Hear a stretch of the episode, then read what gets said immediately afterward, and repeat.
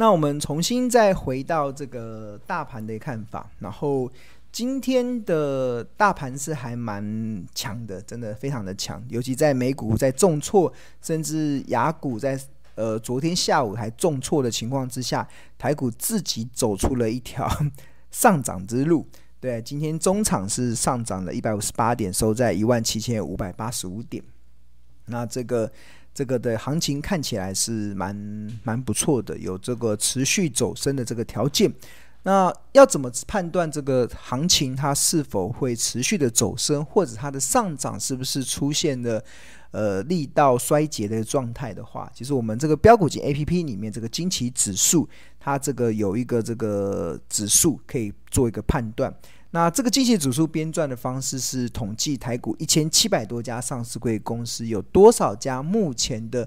均线呈现多头排列。这个均线包含了月线、季线、半年线跟年线这四条均线能够呈现多头排列。当能够呈现多头排列家数越多，就代表整个上涨的力道是非常的扎实。那我先前都不断的告诉大家，其实我们在看待这个你。这个多跟空嘛，然后这边还有个进阶，就会看到数字。那整个呈现多头排列的家数，其实都一直在上扬中，一直到今天十十二月一号又持续的上升到三百八十三家。所以这一波的上涨，其实它是有结构转强的背后支持的力道。这是我们在从这个看大盘的这个结构盘势的结构，我觉得一个非常好判断的依据。那另外一个，其实我认为台股其实没有这么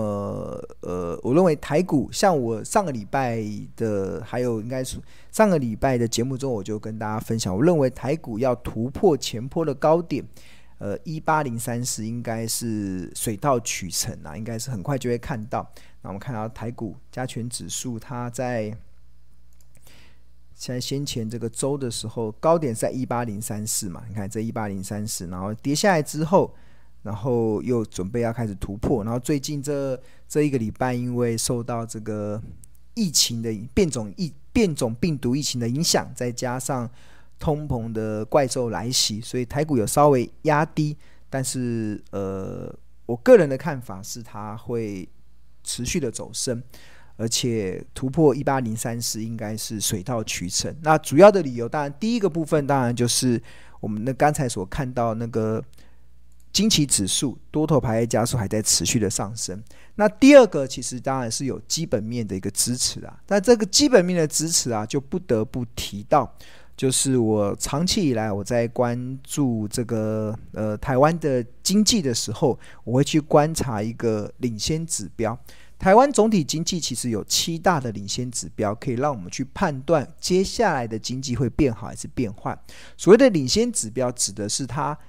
数字还没出来，就是这个经济成长率还没出来的时候，就已经可以预告这个经济成长率是要走升还是要往下降。它是有一些领先指标。那台湾总体经济有七大的领先指标，包含了像股价指数，包含了像呃加班工时，就是如果越越来越多的员工开开始加班，那当然就代表未来的业绩会越来越好。那包含了制造业的存货、核发建造，就是大家开始开始盖一些房子，开始盖一些。盖一些这个厂房的时候，当然就表示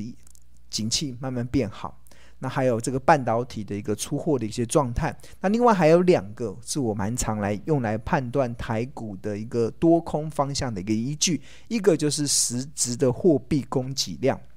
就是那个俗称的 N one 跟 N N two，N one B 跟 N two，就是放在定存的跟活储的资金的一个动能。那呃，比如说像过去只要 N one N one B 跟 N two 呈现黄金交叉，通常都是台股多头的一个非常重要的一个讯号。那除此之外，就经济面来看，就订单，就整个实实实际面来看，还有一个是外销订单。外销订单指的就是目前厂商他们目前接单的状况，那这些订单都还没有反映在营收跟获利上，所以如果当外销订单订单一直持续的增长，那就代表未来的厂商的业绩的展望也是相对的乐观。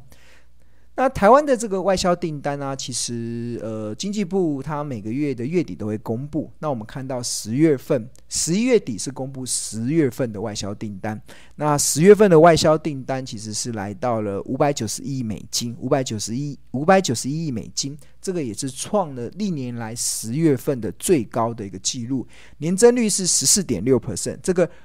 黄色的这个柱状是这个外销订单的总额，然后红色的这个曲线是外销订单的年增率。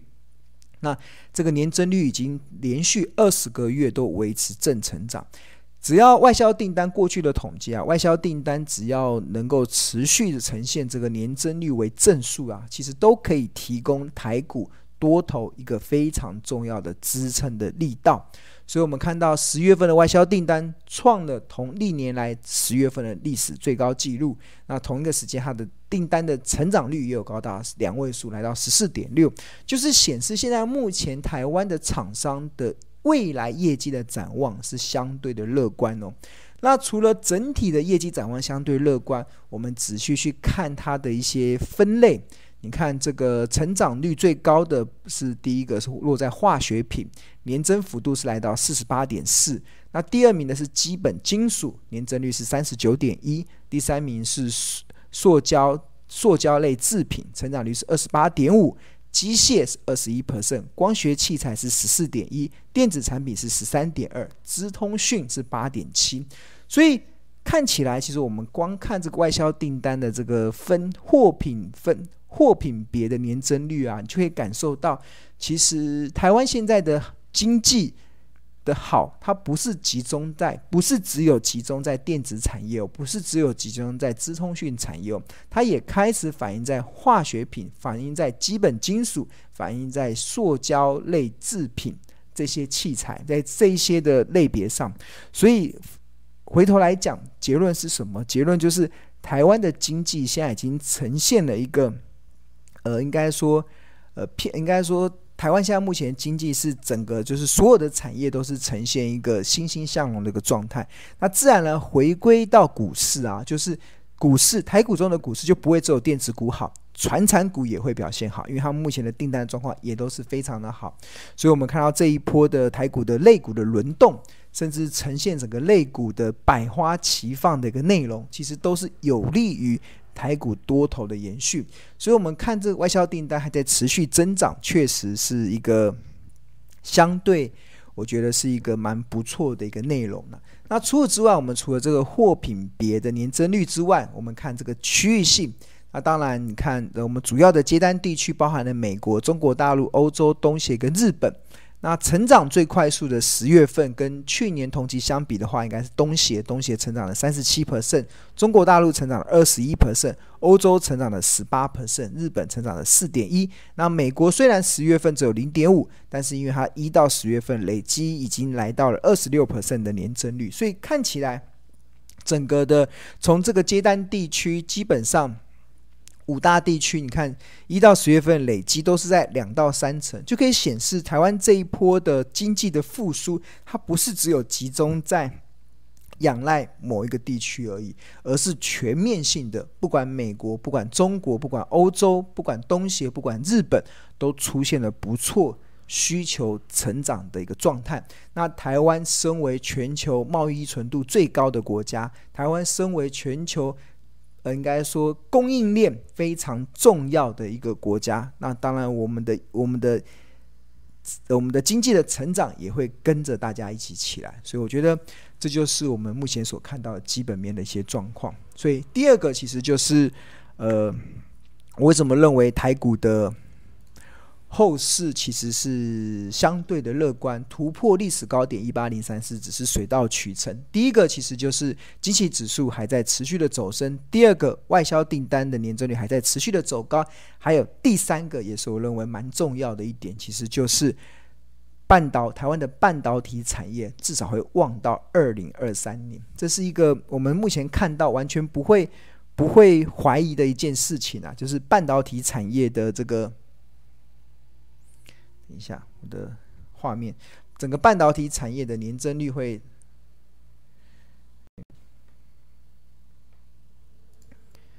啊，不好意思，我的画面断掉了。等我一下。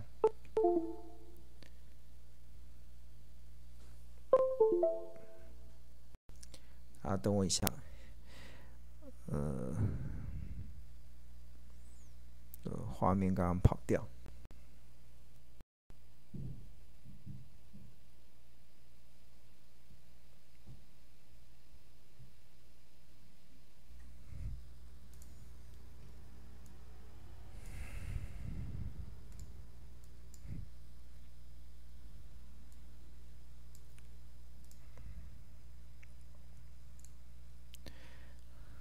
OK，好，画画画面又再回来了。OK，好，那我们重新再回来。我刚才讲说，为什么我们认为台股它呃突破历史高点一八零三四只是水到渠成？最主要的有几个原因。第一个当然就是这个惊奇指数，我们看到这个看到这个惊奇指数它还在持续的走升，代表台股这一波的上涨是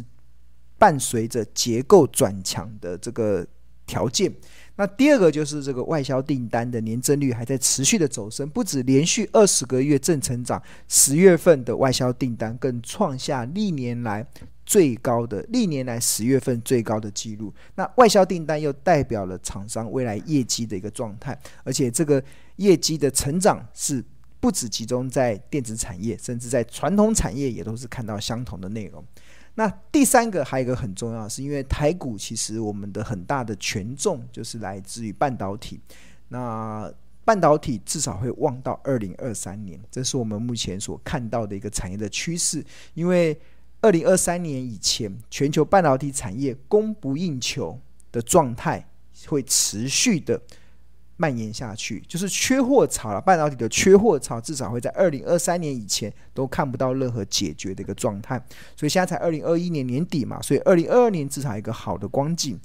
那所以在这几个条件之下，台股突破一八零三四，我觉得真的就只是水到渠成。好，那。所以在这个过程中啊，其实我真的我在看这个行情的时候，真的心里还蛮笃定的，因为方向确定了嘛。所以变成当你方向确定的时候，股市的任何的回档就会提供你捡便宜上车的机会。好，那我们看一下今天大盘的一个状态好了。那之前有跟大家介绍这个，这个是标股金 A P P 的画面。那我们看一下最近这个，这个有个眼睛嘛，点进去看，今天外资买超了八十四亿嘛。然后我们点进去看一下他们最近这边可以看到法人的动向，买超卖超，那一日、两日、三日，然后有外资投信跟自营。那我们来看一下最近外资买超，呃，最近三天外资买超的比较多的一些标的，好了，比如说像。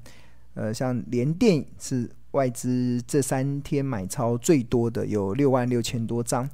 那阳明是第二名，阳明是两万多张。还有长龙，所以外资已经开始在回补这个航运股了。那这也跟庆隆先前的观点认为，不要再对航运公司、航运股落井下石，我觉得有一个非常大的一个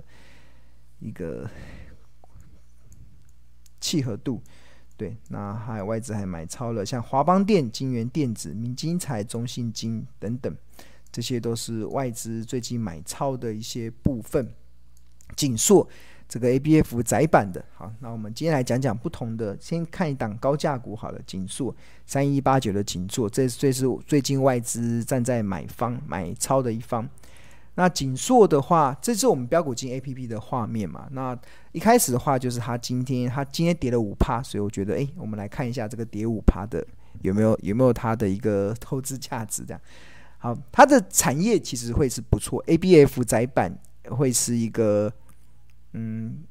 景硕、南电、欣兴都涨蛮多了的，所以会不会再继续涨，是很多投资人关心的嘛？那这个是它的即时图，那好，我们看一下量价。那标股基金 A P P 里面的量价有有可以有累三日、累五日、累十日，还有累六十日。那累六十日的话，就会看到它成交量最大的是集中在这里，应该在这边。它的六